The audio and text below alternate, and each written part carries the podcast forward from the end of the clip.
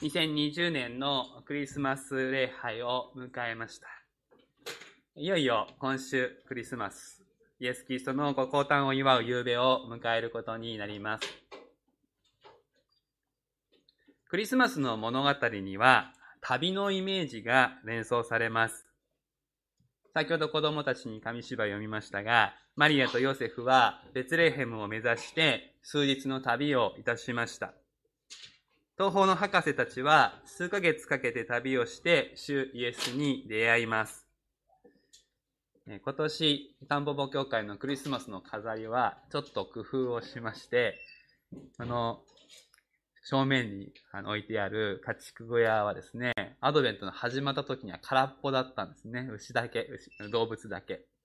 そして、窓際にマリアとヨセフと、その後ろに博士たちを置いて、だんだん週が近づくと動いていくようにして、あの、このマリアとヨセフ、また博士の旅を表現したんですね。今日はクリスマス礼拝なので、えっ、と、マリアとヨセフは、あの、勝ち声に到着しています。でもまだ生まれてません。24日に生まれて、生まれたイエス様を出します。そして博士はどこにいるかというと、ここに、こっち側にいますね。まだ旅の途中です。えイブレハになっても、この博士たちは到着しません。博士たちが到着するのは、教会の暦で言うと1月の6日、権限日なので、あの、田んぼ教会お正月超えてもクリスマスの方で残しておくのは、博士たちが到着するのはそこだからなんですね。そんな風にして、旅のイメージを私たちは大事にしたいと思っているんです。そういえば羊飼いはどうだ？羊飼いは旅してないじゃないかっていうふうに思うかもしれませんが、考えてみると羊飼いっていうのは常にテント暮らしなんですよね。だから移動距離は短いですけれども、彼らもやっぱり旅人、旅のイメージが重なるわけです。彼らが言ってみれば、旅の合間に会話桶に立ち寄ったということができます。そして、クリスマスを祝った人たちは、そこから新しい旅に出て行きます。マリアとヨセフはエジプトを経由してナザレに向かいます。博士たちは自分の国に帰って行きます。羊飼いたちは元の仕事に戻っていきます。ベツレヘムにとどまる、そういう人たちっていうのはいないんですね。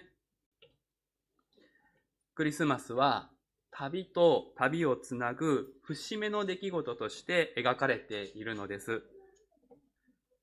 これはたまたまそうだっていうことではありません。これ聖書全体のパターンを映し出しているゆえです。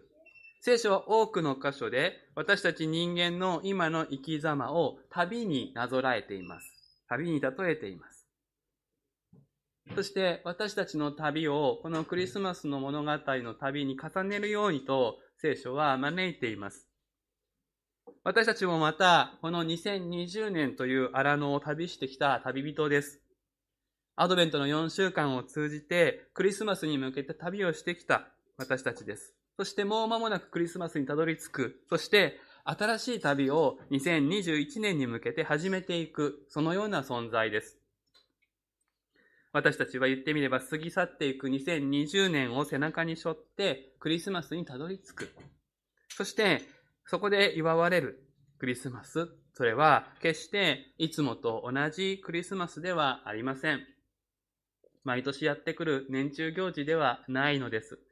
今年はいつもと同じではないどころか、いつもと違いすぎるクリスマスかもしれませんけれども、でも、やることはなんだかんだ言って似ているのかもしれない。そして、読まれる御言葉もおなじみかもしれません。けれども、2019年のあなたではなくて、2020年の私たちが今年限りの2020年のクリスマスを祝うのです。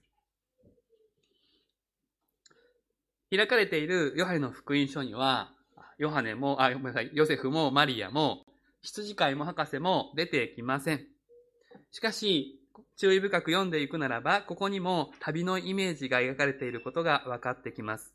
福音書記者ヨハネはクリスマスを言葉が人となって私たちの間に住まわれた日として描きます。言葉が人となって私たちの間に住まわれた。ここに旅のイメージがあります。言葉というのは、一章一節を見ると、これは特別な神ご自身のことを指す言い方だということがわかります。神様の発する言葉が神様と等しい力ある存在としてこの世界を生じさせました。神の言葉が世界に光を与え、人に命と悟りを与え、この歴史を導いてきたのです。そして人はこの言葉に背を向けるとき、そこに闇が生まれ、罪と死と愚かさが覆うのでした。言葉の力を侮ってはなりません。言葉は魂の食事です。人の体が食べたものでできているように、どんな言葉を聞いて生きていくか、どんな言葉を生きているか、聞いて生きているかが、その人の魂を左右する。魂の健やかさがあれば、肉体の病さえ乗り越えることができます。反対に、いくら肉体の健康に恵まれ、優れた知性を得ていても、魂が腐っているならば、その健康や知性を正しく用いることができません。ですから神様は創造の初めからずっと人に語りかけてこられました。良い言葉を聞くように、神の言葉を聞くようにと、神様はモーゼをはじめ、バプテスマのヨハネに至るまで預言者と呼ばれる人たちを通してずっとずっと語ってこられた。そしてついに時満ちて神の言葉ご自身が人となって現れてくださったのでした。一般的な定義として肉体を持つことのない人格的存在神様のことをこのように定義することができます。まあ、神を定義するというのは人間にはできないことですけれども、一応このように言うことはできます。この肉体を持つことがない人格的存在、その方が、その定義の枠組みを踏み越えて肉体を取って、そしてこの物理世界、この時間の流れの中に飛び込んできてくださった。それがクリスマスです。ですからこういうふうに言うことができるのです。世界の創造の初めから神様はこの日、クリスマスに向けて旅をして来られたということです。そしてそれは何のためか？私たちがよりはっきりと神の言葉を受け取ることができるようになるためです。どんな闇の中にあっても輝く光のような言葉を神様は私たち人類に与えたいと願われた。そして神の言葉、後に私たちが神の独り子として知るようになるイエス・キリストを人としてこの地に使わせてくださったんです。私たちは様々な闇、様々な困難の中に、人生の中で遭遇するわけですけれども、その時にどんな言葉が与えられるかで、私たちの生き方は変わってくるんですね。最近読んでいる本の中に、まあ、癌になった方々のことについての本があるわけですけども、その時に、癌になって、そのことばっかり考えて思い悩んでしまっていたその人が、ある神様の聖書の言葉に出会って、ふっと力を抜けて、そして新しく生きることができるようになるっていう話を読みました。そういうことってたくさんあるんですね。私たちがそればっかりにとらわれている、そういう中で、神様の言葉が光のように、まさしく光のように差し込むときに私たちは、状況は何も変わってないんだけれども、新しく生きることができるようになる。今本当にこのコロナ禍の中でですね、この言葉がないがゆえに、自分の命を捨ててしまうような悲しい出来事がたくさん起こっている。私たち目の前のことに追われるとですね、もっと大きな視点でものを見ることってできなくなりがちですね。でも神の言葉が与えられるならば、神様の愛が分かってくるならば、そこに光が差し込んでくる。福音書記者ヨハネは、このようにして、神の言葉が人のところにやってきた。クリスマスを人の側がする旅ではなくて、神様のしてくださった大きな旅として捉えているのです。神様が言葉でとどまらず、音声や文字としての言葉でとどまらず、人となってくださった。この肉を取ってくださったということの意味。今年の私たちは体験としてより一層リアルに捉えることができるのではないでしょうか。この中で私たちは多くの場面で人と人との直接的な接触というものを控えるようにと求められています。とりわけ緊急事態宣言の時、こうして礼拝に集うこともままなりませんでした。今でもご事情によってその状態が継続している方や、また最近のこの状況の中で切り替えられた方がありますけれども、こうして会えないという中で、確かに御言葉、メッセージは音や文字や映像でこう伝えることができるわけですけれども、でもその届き方は不完全であると言わざるを得ない。互いを知り合うということにおいては不十分であると言わざるを得ません。今こうしてここで私が話をしているのは私が一方的に話しかけているように見えるかもしれませんけれども、皆さんのことを見ていますので、聞こえてるのかなどういうふうに聞いているのかな何を考えているのかな全部はわからなくても、ある程度のことを知ることができます。でも、画面越しではそれはほとんど難しい。それが現実です。私たちにとって言葉は重要なのです。けれども、その言葉の重要性っていうのは、ただ脳の中にメッセージさえ届けばそれでいい。そういうほど単純なものではありません。物理的な、身体的な接触、あるいは空間を共有するということ、そういうことによって多くのことが伝えられているんですね。場合によっては、ただギュッとハグをして大丈夫だよと一言かけることが多くの言葉を超えてその人を安心させることができます。けれども画面越しではそれができない。なぜ神様がご自分の領域を超えて、定義を踏み越えて人として生まれてくださったのか。それは神が神でいてはできないことがあったからです。人に愛を伝えるということ。そのためには体がどうしても必要であるということを神様はご存知であった。そして、その体は単に生物学的に人であればよいということではなくて、霊的に整えられた文化や環境とのつながりの中で生まれてくる必要がありました。だからこそ、アブラハムを選び、ダビデを選び、マリアとヨセフを選んで、あの時代、あの場所にお生まれになったのです。数千年をかけた神様が人となるという旅のクライマックスがクリスマスである。私たちに神の言葉を届けるために、私たちにご自分の愛を届けるために、数千年、いやもっとかもしれない神様の遠大なご計画の中で一人また一人と選ばれた人たちを通しながらイエス様としてお生まれになるあの家族を用意するために、あの社会を用意するために、あの町を用意するために神様は全ての道からを注いで時間をかけて旅をしてきてくださった。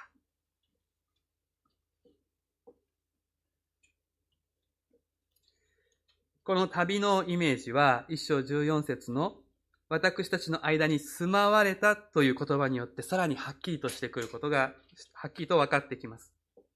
この住まわれたという言葉は特別なギリシャ語が使われていて、直訳するならば、テントを張ったという言葉です。人が普通にどっかに住むとか住まないとか、引っ越すとか、そういう時に使われる言葉ではない特別な言葉がここで使われている。テントを張った。神様がテントを張る。そう聞いて、ユダヤ人たちならばすぐに一つのイメージを思い浮かべることができました。皆さんはどうでしょうか？その昔、イスラエル人がエジプトを脱出して、約束の地を目指す旅の途中、シナイ山のふもとで作るように命じられた幕屋と呼ばれる神様のテント。このことですね。シナイ山の頂上に神様が五輪座を表された。それは火山が噴火するようなものすごいエネルギーであり、栄光に輝く光と雲だったわけですが、その光がシナイ山の麓に作られたこの幕屋に山を駆け下りて満ちた。それがステージの時に書かれている出来事です。これは約束の地を目指す旅に神様が伴ってくださる、神様が共に歩んでくださるということを示す素晴らしい印となりました。神様が遠くから天から山の上から人を見下ろして距離を取って関わるのではなくて、彼らのただ中に住む。いつも共にいる。それが神がテントを張るということの中心的な意味でした。福音書記者のヨハネは、このイメージをクリスマスに重ねて語るのです。いや、むしろ、クリスマスの意味をはっきりとさせるためにこそ、この出来事があったという語り方ですね。すなわち、罪と死の支配する闇の世界から、神様の愛の光のうちに生きる世界へと脱出する旅。この旅を共に歩むために、主イエスは来られた。キリストは人というテントを張ってくださった。私たちと同じ荒野を歩む旅人になってくださったのだと聖書は語るのです。エジプトから約束の地を目指す民は、この神の幕屋が完成したことによって、新しい段階に入り、新しい出発をしました。民のキャンプのサイト全体はですね、この神のテントを中心に美しく整えられたんですね。整然として、そして一つの民として秩序ある前進をしていくようになりました。エジプトから出てきたばっかりの時、その民は、あ先祖は同じだったとはいえですね、かなり性格が異なっていた。そして、右往の衆と言われるような状態であったわけです。で、エジプトから出るっていうこの危機的な状況から脱出するときにはですね、それなりにまとまっていたわけですけれども、でも一息つくと、こうバラバラ感が出てくる。イメージがつくと思うんですね。で、モーセという強力なリーダーがいましたから、彼のもとでどうにか束ねられていたわけですけれども、でもシナイ山のふもとで、モーセは40日40夜不在になった途端にですね、民はそのリーダーを失って空中分解を起こしそう、そういうような状況に陥ったわけです。しかし、神様が幕屋に宿ってくださったことによって状況が好転をします。神様のテントは、人と人、部族と部族、民族と民族をつなぐ一致の要となったのです。この幕屋を中心にキャンプが展開される様子っていうのは本当にこう要の真ん中の大事なところを神様が抑えてくださって、綺麗な風車の歯車のようにも見えますよね。風車のようにも見えますけれども、この真ん中が欠けてしまったら、もうじりじりになってしまうわけですけど、真ん中に神様のテントがあることによって、一つに結びつくことができる。そうなんです。この地上で起こるほとんど全ての害悪というのは、この要が欠落することによって生じる。神が宿るべきところに、神様が不在であったり、神様以外のものが居座ったりするときに、人の交わりというのは分断され、抑圧され、自由が失われる。家庭でも職場でも地域でも要が失われているゆえに闇が支配してしまう。しかし、神様が私たちの間に来てくださるときに状況は好転していくんです。神様のテントが広げられて、その杭が四方に張られるときに、神様を中心にして人との破れが癒されていく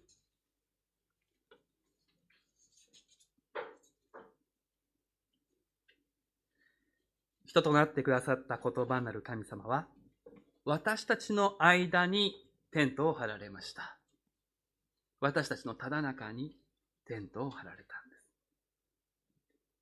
す。さっき子供たちにも言いましたが、クリスマスの主はインマヌエルだ。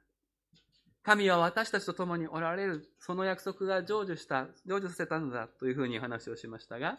これは私と共におられるではないということを心に留めたいですね。インマヌエルという言葉は、神は私たちと共におられる。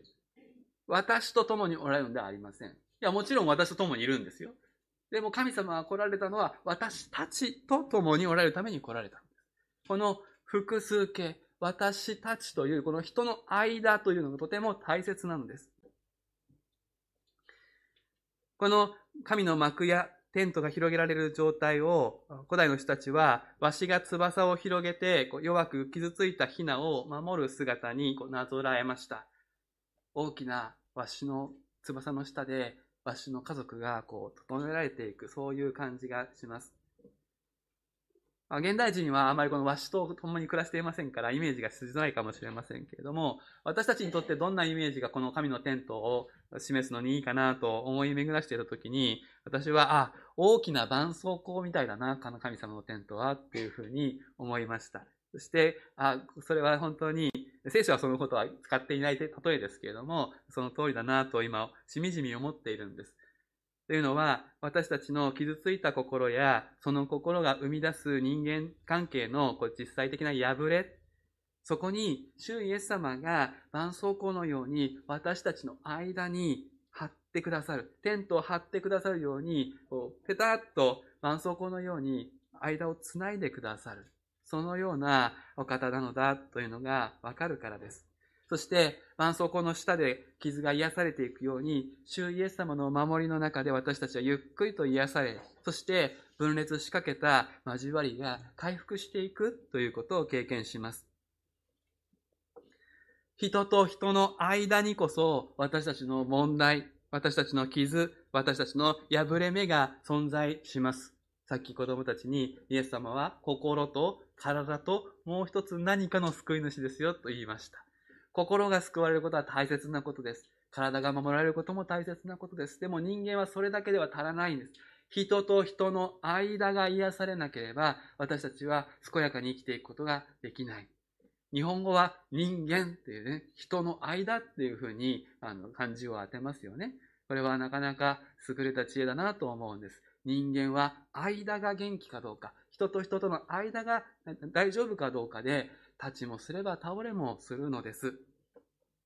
親と子、夫と妻、上司と部下、同僚や友人関係、そして兄弟姉妹、その間に神のテントがない時に問題は徐々に大きくなっていきます。しかし私たちの本当の必要をご存知の神様はそこに手当てをするために私たちのただ中に、私たちの間に来てそこにテントを張ってくださる。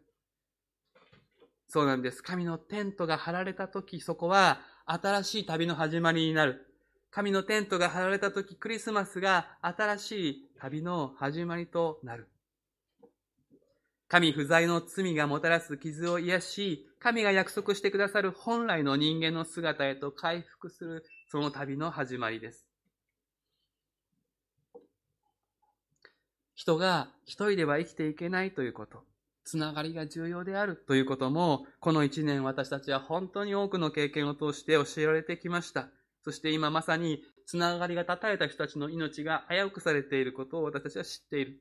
そういう中で改めて教会の大切さ、教会の交わりの中に招き入られることが救いの一部なのだということを知らされます。当に私たちは互いに覚えられ、祈られ、支えられて生きていくことが必要です。クリスマスから始まる旅、これは個々人の旅ではないのです。教会という神の民で共に歩む旅路です。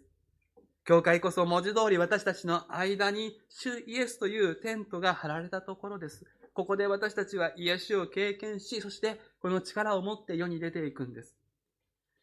考えてみてください。主イエスが私たちを生まれも育ちも趣味も言葉も文化も異なる私たちを一つにつないでいる。今も私たちのこの場に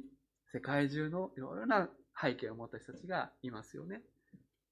主イエスが真ん中に来てくださったから繋がってるんです。イエス様がいなかったら繋がらない。イエス様がいるから繋げられています。もちろん、教会の兄弟姉妹の間でも傷が起こる、破れがある。でも、まさしくその時こそ、主によって癒される時です。まさしくその時こそ主を求める時です。教会の中でうまくいかない時こそ神様は仰ぐんですね。お互いがどんなに分かり合えないと思っても、どちらも主に愛されている存在であるということを、そこに立ち返って愛し合うということを選んでいく。感情はついていかないかもしれないけど、まずこの人を愛すると決めていく。するとそこに神様の力が働いていきます。私たちは親しくなって近づき合うほどにお互いの醜さが見えてくる。お互いの持つ棘が相手を傷つけてしまうということがあります。しかし私たちはそこで私たちの間に誰がいるのか、その間に、ただ中に一番傷ついているイエス様がいるということに思いを向け、イエス様を仰ぐことが必要ですね。そしてその時に、主はあなたを許すと言ってくださる。その声をあなたも聞き、そしてその主の声をに合わせるようにあなたもそれを言うことができたならば、そこに癒しが起こるのです。私たちは自分の罪深さよりも人の罪の方がよくわかります。近づけば近づくほど人の問題がわかる。しかし、主イエス様が真ん中にいてくださるならば、その時、その人は自分のことを、はあ、相手以上に私にも問題があるんだな、ということが見えてくる。自分が思ってもいなかった自分の醜さに気づかされるということもあります。それは苦しいことでしょう。けれども、それは命の光が当てられているがゆえに起こることであります。そこから逃げてはいけない。その醜さを抱えたまま主を仰ぐんです。その時こそ私たちは神様の栄光を見ることになります。神の独り子としての栄光、父の身元から来られた恵みと誠に満ちている光は十字架において表されたからです。私たちのただ中におられた、私たちのただ中にテントを張ってくださった神様イエス様は、まさに四方から引きちぎられるかのようにして、その命を十字架で捧げ、血を流して私たちをあがなってくださいました。そしてその破れ目から、恵みと誠の光が、神の許しの光が輝いたのです。私たちの間にテントを張るということは、この覚悟を持って臨むということであったわけです。主イエス様は、この覚悟を持って、そしてこの覚悟から逃げることなく、私たちの世界に来てくださり、贖いを成し遂げてくださった。あなたはこの方の栄光を見ているでしょうか？2020年のクリスマスは間もなくやってきます。しかし、もし今の自分に満足し、変わるつもりがないというのであれば、その人はただその人、その日を行事の一日として過ごすことになるでしょう。ベツレヘムに生まれた幼子を眺めるだけでも本当のクリスマスは訪れません。クリスマスの栄光、その本当の喜びと賛美は罪と死の支配する世界から神の愛の光の世界へと旅をするそこに向かうことを志す者にのみ訪れるのです。願わくば、主がその志をここにいるすべての人に与えてくださいますように、お祈りをいたします。